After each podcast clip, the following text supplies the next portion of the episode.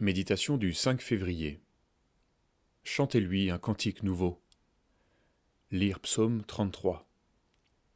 Juste, réjouissez-vous en l'Éternel. La louange sied aux hommes droits. Célébrez l'Éternel avec la harpe, célébrez-le sur le luth à dix cordes.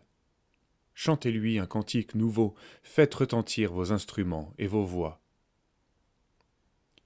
La vitalité de ce psaume de David nous conduit à nous interroger sur notre propre disposition à louer le Seigneur. Nos regards sont fixés sur nos actions ou notre travail, sur le jeu médiatique. Nous adoptons une vision humaine de l'avenir, nous parlons de politique ou de commerce à la manière du monde.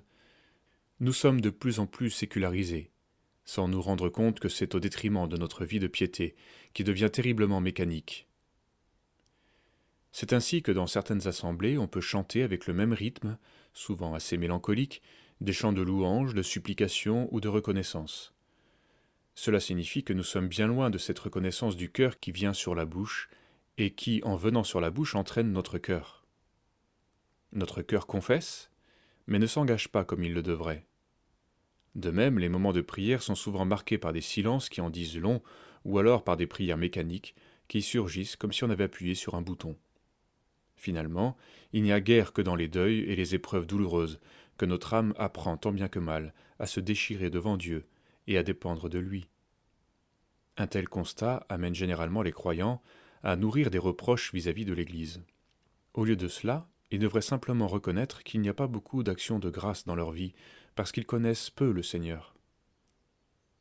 Car notre cœur met en lui sa joie, car nous avons confiance en son saint nom. Éternel, que ta grâce soit sur nous, comme nous espérons en toi. Que la vie de l'Esprit, liée à une recherche du Seigneur, nous soit communiquée. Que la révélation de la gloire de Dieu, de l'immensité de sa puissance et de son amour nous soit accordée.